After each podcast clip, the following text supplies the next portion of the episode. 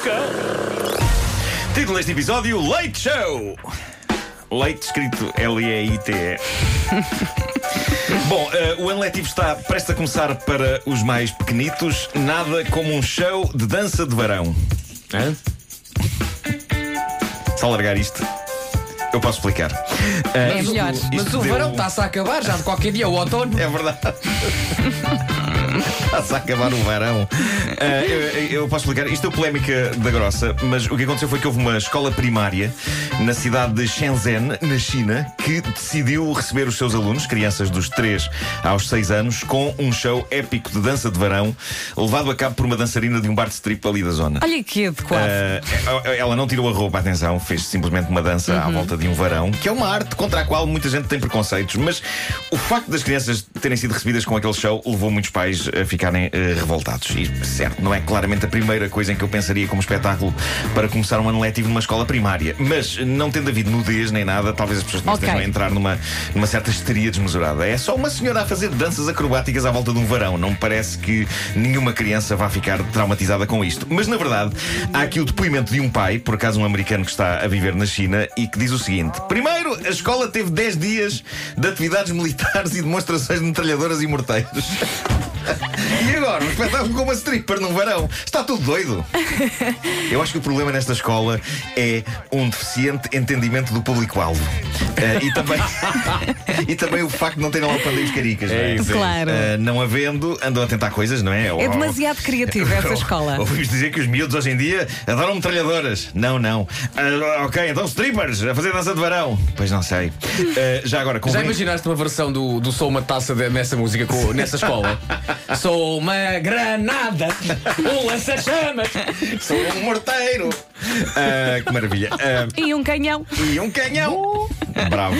Ah, convém acrescentar este detalhe: o varão tinha a bandeira chinesa hasteada. Mao Tse Tung deve estar a dar voltas na, na tumba. Porquê? Ou porque está agastado ou de revolta porque está a tentar sair para ver. Ah, o, o que é certo é que isto levou a uma investigação a esta escola privada e é possível que a diretora seja despedida. Começa a desenhar-se a possibilidade de, eh, que a diretora possa ter, pago, possa ter sido paga pelo tal clube de strip que fica ali ao pé da escola para, no fundo, fazer publicidade ao estabelecimento. Ah, ok. Já eh, a diretora Lai Rong nega isto. Podiam ter feito isso na reunião de pais. Sim, não olha. é? E não para os Sei miúdos. que era. Como é que chama a diretora? Não? Lai Rong. Está a giro. Diz ela, prometi aos pais que não ensinava aos garotos este tipo de dança. Eu só queria que eles tivessem consciência de que este tipo de dança existe. Ah, claro, Missão cumprida. claro. Eu acho que para os miúdos isto foi tipo circo. Uh, Yeah. pronto. Uh, agora, um relato embaraçoso de algo que aconteceu a um senhor americano num avião. É uma das histórias reais uh, sacadas à página de Reddit que dá pelo nome de Tifu, as iniciais da expressão anglo- anglo-saxónica que em português significa hoje bem me tramei. Uh, uma das regras desta, desta página de Reddit é que estas histórias têm de estar frescas. A ideia é que a pessoa as conte logo a seguir ao desastre ter acontecido. Tendo em conta que isto aconteceu num avião a 30 mil pés de altitude, suponho que ele possa ter esperado que o avião aterrasse. Uh, talvez tenha de ter feito ainda outras coisas antes de começar a escrever. Reparem no depoimento. Uh, diz ele: Estou num assento da coxia, no avião. A assistente de bordo acaba de me trazer a minha bebida. Eu gosto da maneira relaxada como isto começa. Parece, parece que estou a ver todo pimpão com o seu gin, não é? Com o seu gin. ah, e continua ele. Na, na outra coxia está uma senhora com um bebê que mete conversa comigo. Diz-me que é mãe solteira. Queixa-se do quão difícil é levar a cabo esta viagem. É a viagem em que ela vai apresentar o bebê ao respectivo pai.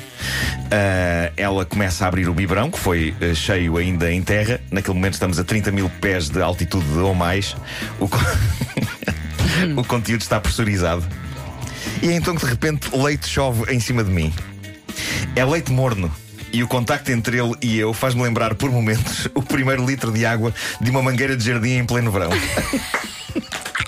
É tão assim. Boa comparação. Yeah. Tenho leite de cima a baixo. A sensação que eu tenho é que começou no tornozelo, subiu para a coxa, cotovelo, o copo da minha bebida, o meu ombro, o interior do meu ouvido e o meu cabelo. Estou totalmente ensopado, em leite morno. No momento em que o meu cérebro começa a processar esta informação, reparo que a senhora, de biberão na mão, está absolutamente horrorizada. Ela começa a pedir desculpa de imediato, sacando Coitadinha. um sem fim de guardanapos e toalhitas úmidas. Tudo o que consigo dizer é: não se preocupe com isso, não tem mal nenhum. tinha mal. Mas temi que tudo o que eu dissesse ou fizesse nesta altura só iria fazer a senhora sentir-se pior do que já estava. Senti-me destruído e a única coisa que consegui perguntar-lhe, a medo, no meio daquela confusão, foi: Diga-me, leite materno? Embaraçadíssima, ela assinou que sim. Senti-me na obrigação de lhe perguntar de seguida, encharcado no leito dela, alguma coisa que eu deva saber, alguma doença que eu possa apanhar. Vá. Foi uma pergunta elegantíssima da Tenho parte pena dele e dela. Uh, ela responde que não, responde que não, que é super saudável e que lamenta Sabe- imenso o Sabes qual é que é a melhor parte disto? É que se isso tivesse acontecido na rua, Yeah. cada um depois ia para o seu sítio. Não, não, eles estão num avião. Têm de conviver depois, durante horas, por causa disto. Eu imagino passado um bocado isto acontecer, eles, pois é. Pois é, pois é. Leite pois materno, não é? Uh, bom, uh, diz ele, ela, ela oferece-me uma bebida, eu insisto que ela não se preocupe com isso. Dentro da minha cabeça, a verdade é que estou a rir porque aquele nem sequer era o meu lugar inicialmente. Eu quis fazer a coisa decente. Troquei com uma jovem que me disse que gostava de ir sentada ao lado da esposa dela. Mas eles fazer uma boa ação perante este, este- este casal de, de- de jovens e diz ele, a minha boa ação foi castigada desta maneira. Pronto. O mundo ainda não está Lá preparado. está. Final mais ou menos feliz, não é? O leite materno lembrou-me uma história contada pelo Ricky Gervais, o comediante inglês, num podcast. Ele contou que uma vez foi à casa de uma família meio hippie e que a dona de casa apareceu com um pudim e disse orgulhosamente: Feito com o meu leite materno! e ele passou-se. Que era moço. Ele só dizia quão arrogante é preciso ser-se para trazer para a sobremesa um Yeah. pudim feito com leite dela e achar que as pessoas vão comer. Yeah, yeah. Ah, enfim, vidas.